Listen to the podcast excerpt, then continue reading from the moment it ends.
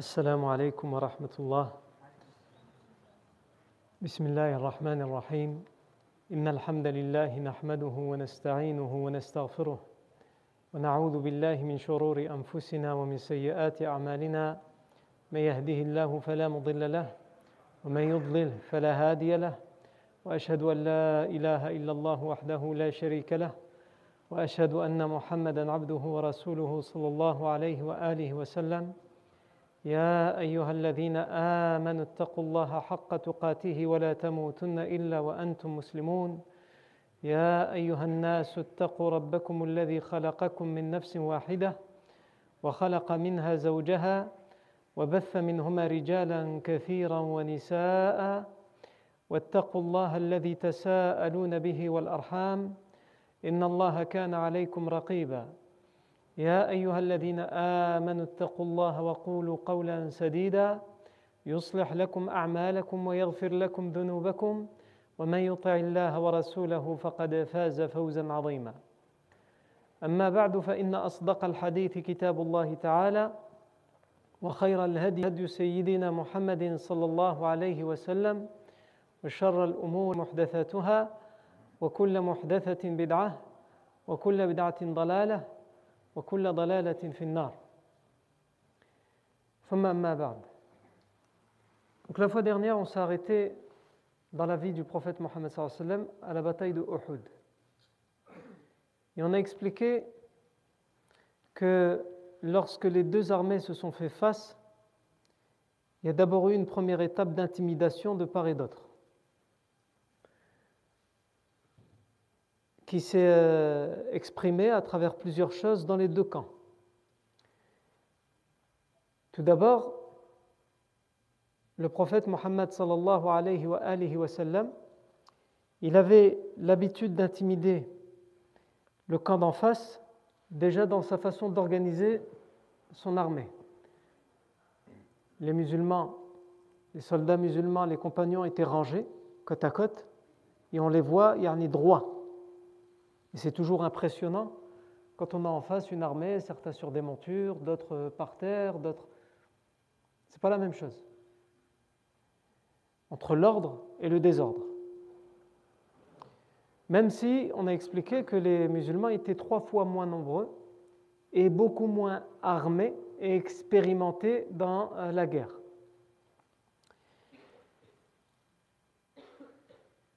Ensuite, on a expliqué que le prophète Mohammed a proposé son épée. Et il a dit Man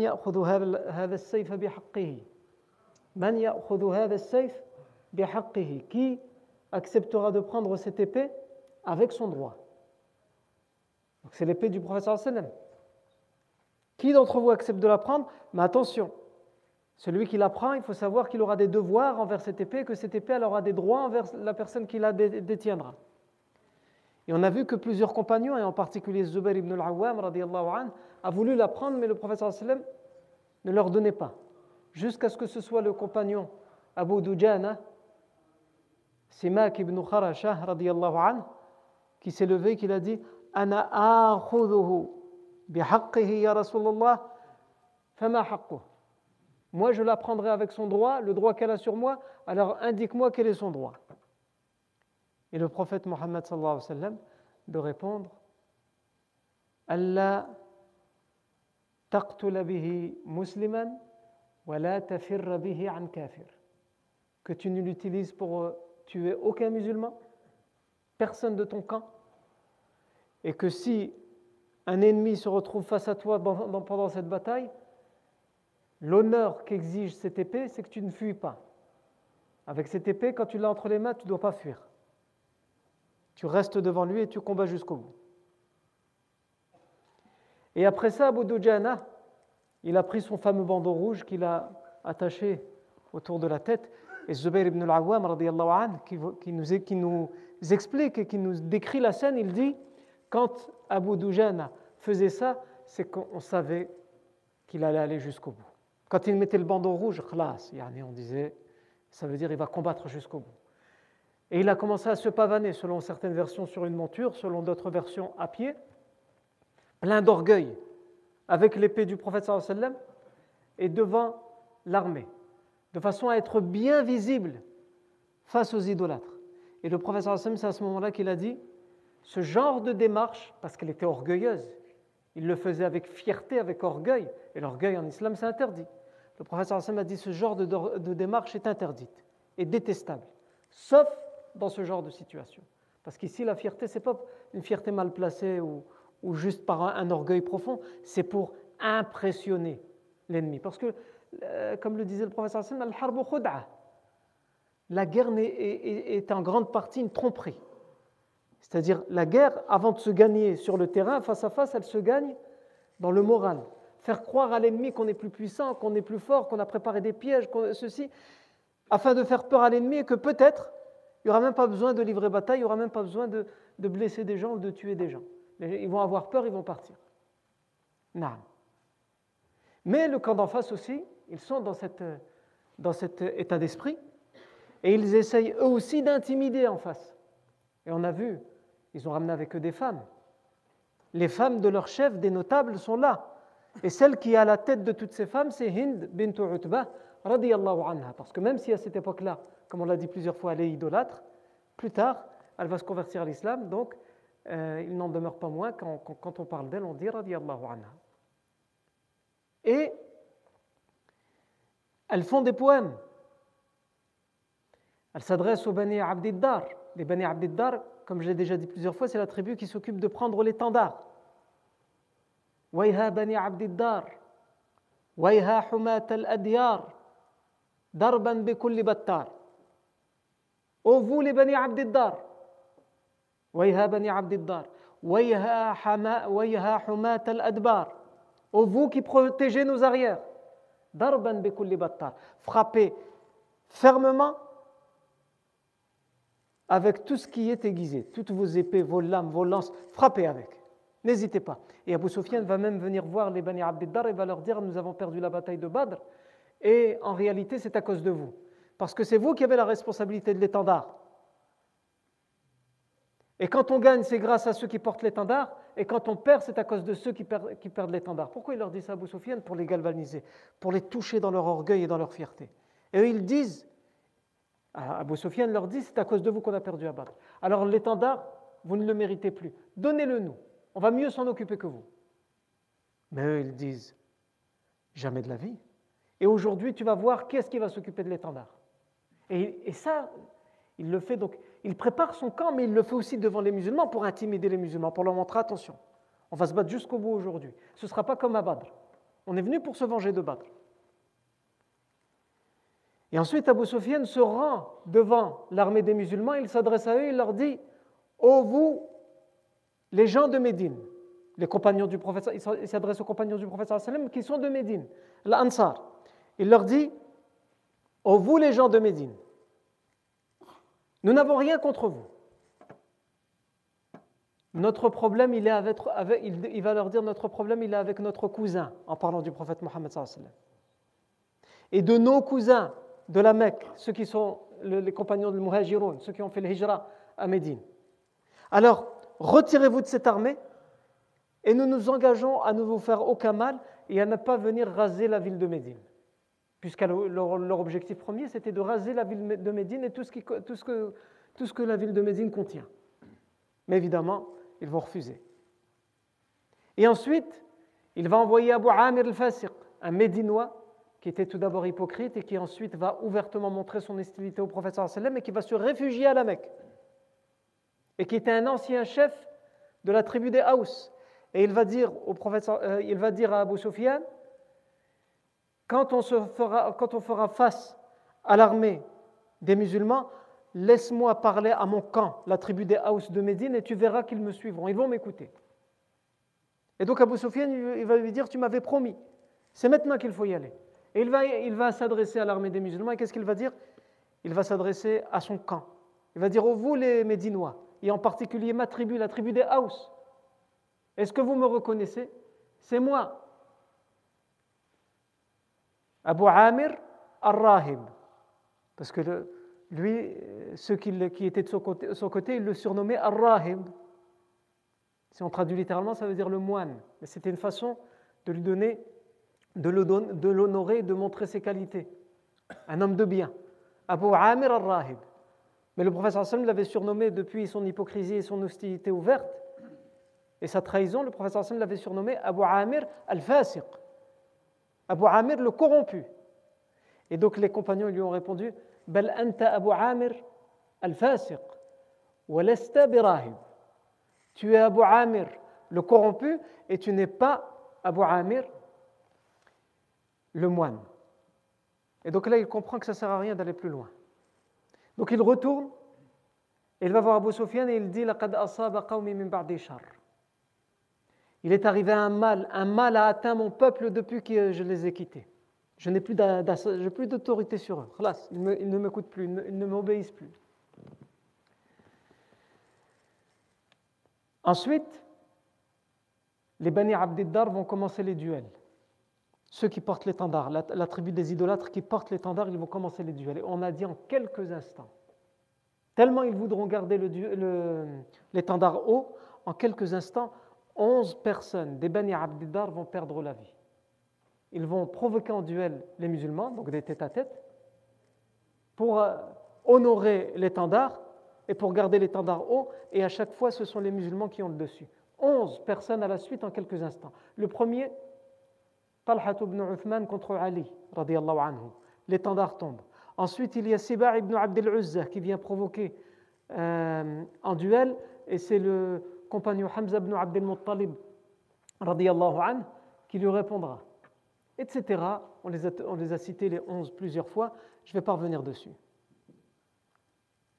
Et ensuite, on a parlé la semaine dernière du premier, compagnon, premier compagnon, Afwan, qui est mort, puisque après ces onze duels, les deux armées, elles s'attaquent. Les deux armées, elles s'attaquent. Là, c'est l'attaque générale. 3000 personnes parmi l'armée des idolâtres contre 700 musulmans. Et les musulmans, ils sont là, ils ne se sauvent pas. Et encore, dans les 700, on peut enlever les 50 archers qui ont été désignés pour être sur le mont, la, colline des archers, pour protéger le flanc et l'arrière de l'armée. Parce qu'il y a la cavalerie, on en avait parlé, la cavalerie idolâtre, qui est à la tête de laquelle il y a le compagnon Khalid ibn, ibn al-Walid, mais il n'est toujours pas compagnon à cette époque-là, il est encore idolâtre. Et il est à la tête de cette cavalerie et il se prépare à essayer de passer derrière la colline. Et justement, les archers sont là pour l'en empêcher pour protéger l'armée des musulmans. Donc finalement, l'armée des musulmans qui est face aux idolâtres, il n'y en a plus que 650. Et euh, on a vu la semaine dernière donc que le premier compagnon à mourir, c'est Abdullah ibn Amr ibn Haram. Et qui était lui-même le père d'un compagnon très connu et fidèle au prophète Mohammed, c'est Jabir ibn Abdullah. Et ce premier compagnon à mourir lui-même le pressentait, puisque la veille, pendant la nuit, la veille au moment de son départ, il appelle son fils Jabir ibn Abdullah et lui dit Je pars avec l'armée des musulmans pour la bataille de Uhud. Et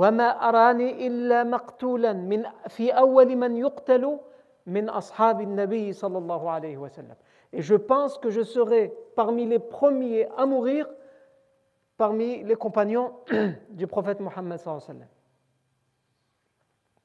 Et il n'y a pas une personne que j'aime autant sur terre après le prophète Mohammed que toi, mon fils. Je te confie tes sœurs, puisqu'il n'avait que ce fils et il laissait que des filles en bas âge. Je te confie tes sœurs et je te confie mes dettes. Il avait des dettes. Non. Et en effet, ce hadith qui a été authentifié, comme on l'a dit la semaine dernière, il, nous dit qu'il va être le premier à mourir à Uhud. Subhanallah. Son pressentiment s'est réalisé. Non. Et euh, ce ne sera pas simple à vivre pour, Abdullah, euh, pour Jabir ibn Abdullah. D'abord parce que il, perd son père et son père lui laisse, comme il lui a lui-même dit, des filles en bas âge dont il doit s'occuper, qu'il doit entretenir qui vont être à sa charge. Et lui, c'est juste un jeune homme. Et les dettes. Et en plus, par-dessus tout, quand il récupère son père, Abdullah ibn Amr ibn Haram, son corps a été mutilé par les idolâtres. Comme on le verra, les, corps des, martyrs musulmans vont être mutilés par les idolâtres. Non. Mais ça, on reviendra dessus quand on fera euh, cette partie. Et au début de la bataille, il va aussi se passer, et c'est là où, on s'était arrêté, le face-à-face entre le compagnon Handala ibn Abi Amir, an, et le chef de l'armée idolâtre, Abu Sufyan ibn Harb. Handala ibn Abi Amir, il faut rappeler qu'il est le fils de celui dont on a parlé tout à l'heure, Abu Amir al-Fasiq, Abu Amir le corrompu. Parce que même si lui était un hypocrite et ensuite un, ennemi ouvertement hostile au prophète Mohammed et aux musulmans, son fils était sincère et il était un des compagnons les plus fidèles du prophète. Et il faut essayer de se rappeler de la difficulté, de l'épreuve que ses compagnons ont à vivre. Ces compagnons qui sont déchirés entre leur camp, leur conviction, leur religion, et en face, voir leur père, leurs frères, leurs cousins, leurs voisins, leurs amis d'enfance, qui sont devenus leurs ennemis. Et ils sont face à face. C'est pas évident. Et pour certains d'entre eux, que ce soit dans un camp ou dans l'autre, ils voient dans la, bataille les leurs mourir en face, tués par eux-mêmes ou tués par d'autres. Et quand on parle comme ça, on dit c'est la guerre, donc il y a les, ceux de Médine, ceux de la Mecque, ce pas des gens qui ne se connaissaient pas, c'est des gens qui ont vécu ensemble, des gens qui sont de la même famille pour la plupart, des cousins, des frères, des beaux-frères, etc. Donc ce n'est pas évident. Et c'est d'autant plus pas évident que peut-être Hamdallah ibn Abi Amir, peut-être, Allahu A'lam, on sait qu'il était sincère, mais peut-être qu'il se sentait aussi poussé parce que à cause de la position de son père, peut-être qu'il sentait ou pressentait qu'il devait faire plus que les autres. Et quel indice nous donne ça? Le fait qu'on a déjà dit que Handala ibn Abi Amir anhu, il était c'était sa nuit de noces, cette nuit-là où il est sorti avec l'armée, c'était le jour de son mariage. C'était sa première nuit avec son épouse, sa nuit de noces. Et quand il a entendu l'appel pour rejoindre l'armée, parce que l'armée partait, il a abandonné le mariage, il a abandonné son épouse, il a abandonné la nuit de noces et il a rejoint l'armée, sans même avoir eu le temps de faire ce qu'on appelle Ruslul Janaba, sans même avoir eu le temps de faire les grandes ablutions. Agib. Pourquoi? Il avait une très bonne raison de ne pas participer à cette bataille. C'est le jour de son mariage. Personne ne, euh, ne lui en aurait voulu. Peut-être qu'il se disait, je dois montrer.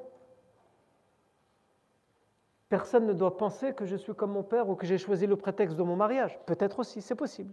Allahu a'lam. Et donc il rejoint l'armée.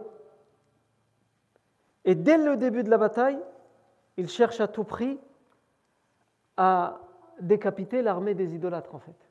Il se dit l'étendard, c'est bon, on l'a eu, il est par terre, il n'ose plus le relever parce qu'il y a 11 personnes qui ont essayé de le relever, ils ont perdu la vie. Donc il dit pour l'étendard, c'est bon. Donc c'est déjà un coup, un gros coup au moral des, idolâtres.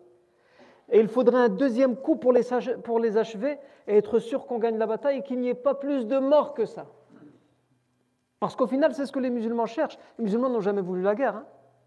Je rappelle que c'est les idolâtres qui, sont aux portes de Médine et que les musulmans ont été sont partis à leur rencontre pour éviter qu'il y ait un bain de sang parmi les civils de Médine, comme on l'avait expliqué déjà à plusieurs reprises. Et donc, Hanzala ibn Abi Amir, il se dit si j'arrive à tuer Abu Sufyan, qui est le chef des idolâtres, c'est tout. ce sera le désordre et la débandade. Ils vont fuir. Et donc il traverse les rangs. Il prend le risque Parce qu'Abu Sufyan est au milieu de l'armée, il est protégé par toute l'armée. Il traverse les rangs jusqu'à ce qu'il se retrouve face à Abu Sufyan, anhu, puisque plus tard il se convertira à l'islam, et lui dit, il le provoque en duel, toi contre moi. Et Abu Sufyan répond au duel. Il descend de sa monture. Il descend de sa monture. Et donc, des coups d'épée s'enchaînent entre Hamdallah ibn Abi Amir et Abu Sufyan. Et à plusieurs reprises, Hamdallah ibn Abi Amir anhu, est sur le point de toucher Abu Sufyan, qui à la dernière minute arrive à se défendre, mais tombe et trébuche, il se relève, et il est sur la défensive. Et donc il est en train de plus en plus de perdre, et ça va finir, on le voit très bien quand on voit le match entre guillemets, on voit très bien comment ça va finir. Hamdallah ibn Abi Amir a le dessus. Et ici, un idolâtre, Shaddad ibn al-Aswad. Il voit la scène. Et il voit que Abu Sufyan est mal en point et qu'il est sur le point de perdre ce duel. Il arrive à la rescousse d'Abu Sufyan et de manière lâche, par derrière, il euh, tue Handala ibn Abi Amir radiallahu anhu. Il tue Handala ibn Abi Amir radiallahu anhu. Cet homme, c'est qui? C'est Shaddad ibn al-Aswad. Shaddad ibn al-Aswad, qui était aussi surnommé Ibn Sha'oub. Pourquoi Ibn Sha'oub Parce que sa mère s'appelait Sha'oub, le fils de Sha'oub. Al-Aswad, c'était son père. Lui s'appelle Shaddad. Son père, c'était l'Aswad. Donc, dans les textes, nous, on le connaît sous le nom de Shaddad ibn al-Aswad. Shaddad, fils de Aswad, puisque son père, c'était Aswad. Mais les idolâtres avaient l'habitude de l'appeler Ibn Sha'oub, le fils de Sha'oub, parce que sa mère s'appelait Sha'oub. Et euh, cet homme, il était aussi surnommé Abu Bakr. Il était surnommé comment? Abu Bakr. Non. Et euh, il va avoir, subhanallah, il a deux, points, deux points communs avec le compagnon Abu Bakr, as-Siddiq anhu. Le premier point commun, c'est qu'il a un de ses surnoms, c'est Abu Bakr, tout comme le surnom du compagnon Abu Bakr, c'est Abu Bakr. Donc ça, c'est le premier point commun. Et le deuxième point commun, c'est qu'à des périodes de leur vie différentes, évidemment, ils ont été mariés à la même femme, qui est surnommée, du coup, pour le coup, elle aussi, Umm Bakr. Le premier à s'être marié avec elle, c'est le compagnon Abu Bakr Siddiq anhu. Et au moment de partir pour l'immigration, il divorce il y a un divorce, une séparation. Et après ce divorce, c'est cet homme, Shaddad ibn al-Aswad, qui est lui aussi surnommé Abu Bakr, qui est, euh, parmi ses surnoms, il y a Abu Bakr ibn Sha'oub, donc Shaddad ibn al-Aswad, il se marie avec cette femme qui a été une des épouses d'Abu Bakr Siddiq. Et c'était un poète, Shaddad ibn al-Aswad.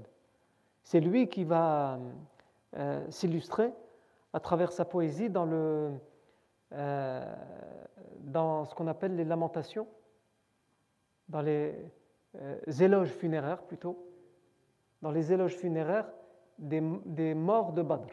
Comme vous le savez, les musulmans vont gagner la bataille, euh, ils ont gagné la bataille de Badr et ils vont décimer la plupart des, des, notables et des chefs de, des idolâtres et de la Mecque. Et c'est lui qui va, qui va faire leur éloge dans un long poème non. Et euh, ce qu'on peut retenir de, de ce poème, c'est lorsqu'il dit وَمَاذَا بِالْقَلِيبِ قَلِيبِ بَدْرٍ وماذا بالقليب قليب بدر؟ من الشيزة تزين بالسنام. وماذا بالقليب قليب بدر؟ من القينات والشرب الكرام.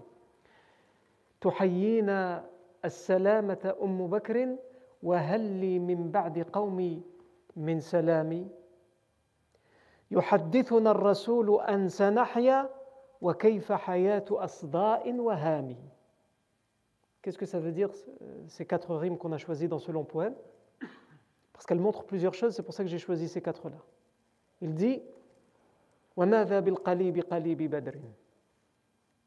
Et qu'est-ce qu'il y a dans la fosse La fosse de Badr? C'est quoi la fosse de Badr? C'est là où ont été enterrés tous les morts des idolâtres. Le professeur Hassan les a enterrés. Puisque le professeur Hassan, quand il a gagné la bataille, c'est lui qui est resté sur le champ de bataille. Les perdants, ils ont fui.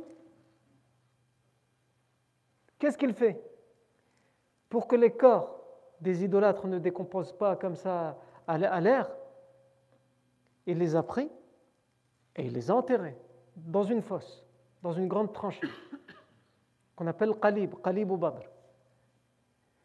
Alors que les idolâtres, comme on le verra, qui eux vont gagner la bataille de Uhud et ils vont rester sur le champ de bataille de Uhud, qu'est-ce qu'ils vont faire des morts musulmans?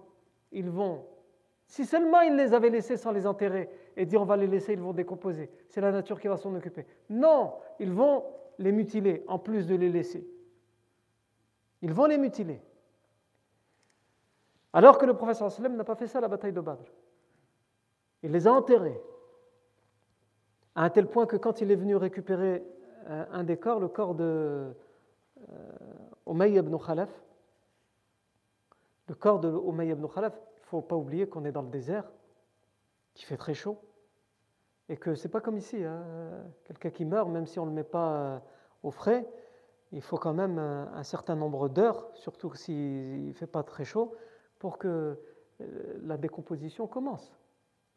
Et s'il fait très froid, il n'y aura même pas de décomposition tout de suite. C'est comme si on l'avait mis au, frais. Par contre, dans un désert, dès que le soleil se lève, en une journée, euh, en quelques heures, euh, la décomposition avance très vite. Et en fonction du corps, comment il était, de, ça dépend de beaucoup de choses de ce que la personne a mangé aussi, puisque les premières choses à, se décomposer, c'est au niveau abdominal, les intestins, etc. Le corps d'Umayy ibn Khalaf avait commencé euh, plus vite sa décomposition. Et donc quand ils sont venus pour l'enterrer, ils ont vu qu'en le, le touchant, il commençait à... Il y a des choses qui sortaient, etc. La décomposition avait commencé. Donc, qu'est-ce que le professeur Sam a fait? S'il le tire, si on le prend, qu'est-ce qu'il risque d'y avoir? Déjà des choses pas belles à voir, des choses pas belles à sentir, que le corps euh, euh, se, tombe en morceaux euh, finalement. Et par respect malgré tout, malgré qu'il était un, grand ennemi et qu'il a fait tant de tort, qu'il a tant persécuté, par respect pour son corps. Le professeur Hassan a dit, lui, on ne l'enterre pas avec les autres, parce que le prendre jusque, même si c'est quelques mètres, le prendre jusque là-bas, c'est prendre un risque pour son corps. Donc il a dit creusez en dessous et mettez, le sable sur lui pour l'enterrer.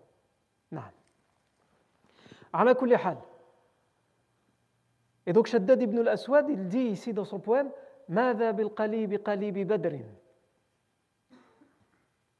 Et qu'y a-t-il dans la fosse La fosse de Badr. من الشيزة تزين بالسنام Mina shiza, c'est quoi C'est les gamelles, les grandes gamelles dans lesquelles on fait cuire à manger. Il y en a les, chefs idolâtres qui sont morts à Badr, ils étaient connus pour ça.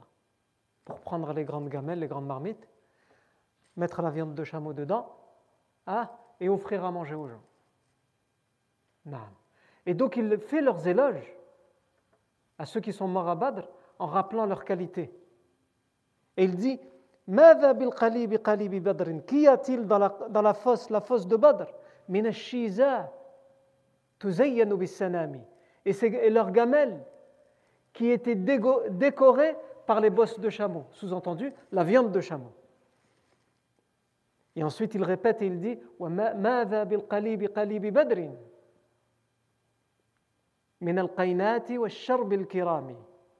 Qu'y a-t-il dans la fosse, la fosse de Badr?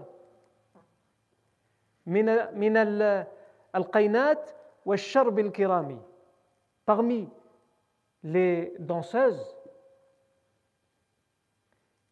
et les euh, buveurs. Les danseuses, il parle de quoi? Ils parlent de, des fêtes.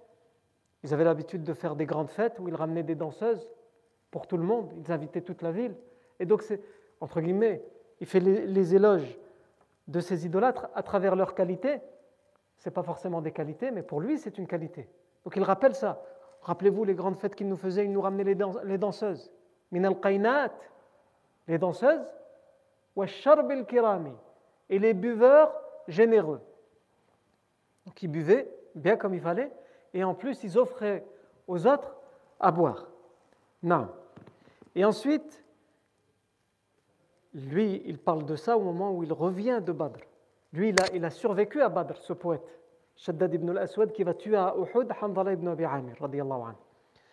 Et il dit dans, ce, dans cette rime تحيينا تحيينا السلامة أم بكر وهل لي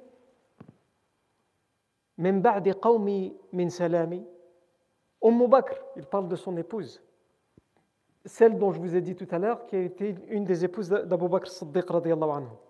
تحيينا السلامة أم بكر أم بكر m'accueille en me saluant, en m'envoyant le salut, la paix. وهل لي من بعد قومي من سلامي Et comment il pourrait y avoir un salut, comment il pourrait y avoir une paix après mon peuple, après les miens, ceux que j'ai laissés derrière qui sont morts Il n'y a plus de paix. Sous-entendu, ma vie elle ne sera plus jamais paisible. C'est fini. Et ensuite, il dit وكيف حياة يحدثنا الرسول أن سنحيا وكيف حياة أصداء وهامي Le prophète, lui, il n'y croit pas. Mais il dit le prophète en parlant du prophète des musulmans. Le prophète nous informe que nous allons vivre. Quand? Après la mort. Et il dit Et donc là, il montre sa mécréance. Et comment pourrait être cette vie? La vie asda'in. L'asda, c'est quoi? C'est les oiseaux de mauvais augure. C'est quoi les oiseaux de mauvais augure? Les idolâtres? Il y avait des types d'oiseaux, quand ils les voyaient voler autour d'eux ou autour de au-dessus de leur maison, qu'est-ce qu'ils disaient? Ils disaient Ah, ça c'est un mauvais présage. Il y a un malheur qui va bientôt arriver. Ils étaient superstitieux. Et il y avait un type d'oiseau comme ça, c'était ce qu'on appelle des oiseaux de mauvais augure. Et c'était ça, l'asda, ce qu'ils appelaient ces oiseaux de mauvais augure. Quand ils les voyaient, ils disaient Il y a un grand malheur qui va, qui va arriver, qui va s'abattre sur nous. Donc ils disaient.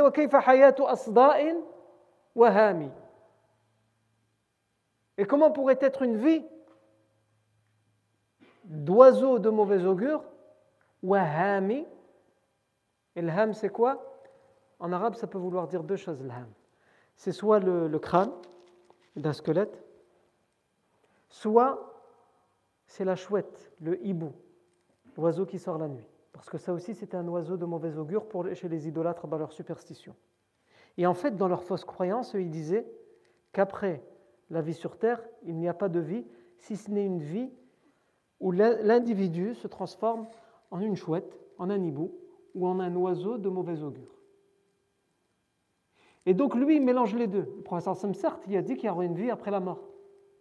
Mais pas la, vie que, en laquelle croyaient les idolâtres où les gens ils vont devenir des oiseaux de mauvais augure ou je ne sais quoi. Ah il disait les oiseaux, les hiboux, les chouettes qu'on voit rôder autour de nous, c'est euh, les morts d'avant.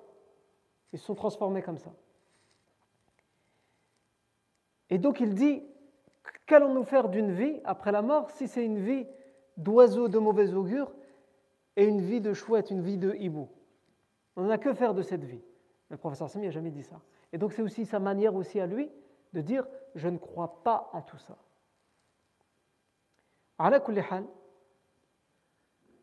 Donc Handala ibn Abi Amir est tué par cet homme. Shaddad ibn al-Aswad. Et euh, euh, le professeur sallam dira à propos de Hanzala ibn Abi Amir, les anges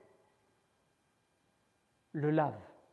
Il est mort et, et ce sont les anges qui le lavent. Mais personne n'est au courant de pourquoi, pourquoi les anges le lavent. Nous, on le sait parce qu'on l'a dit, on connaît l'histoire. Mais à ce moment-là, personne ne comprend pourquoi les anges le lavent et pourquoi le professeur Sam dit les anges le lavent. Donc les compagnons demandent pourquoi les anges le lavent? Il dit allez demander à son épouse.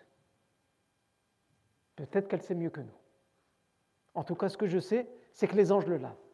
Et quand ils vont demander à son épouse, son épouse va leur dire, eh bien, quand il a entendu l'appel de l'armée, il a eu peur qu'en restant et prenant le temps de se laver, il raterait l'armée, et donc il a préféré partir sans se laver, sans faire les grandes ablutions. Ajib, non. Et après cela, même si les musulmans, euh, alors certes Hamdallah ibn Abi est mort, certes le compagnon Abdullah ibn Amr ibn Haram est mort, mais les musulmans ont quand même le dessus dans cette bataille. Par aussi les efforts qui vont être faits par un homme, le compagnon Hamza ibn Abdel Muttalib. Et la prochaine étape, c'est justement l'assassinat du compagnon Hamza ibn Abdel Muttalib sur le champ de bataille dans quelles conditions il va être assassiné, qui va s'en charger? Ça, c'est ce que nous verrons la fois prochaine. Bidnillahi tabaraka wa ta'ala. Barakallahu fikum pour votre attention. Subhanakallahu wa bihamdik. Ashhadu an la ilaha illa ant. Nastaghfiruka wa natubu ilayk.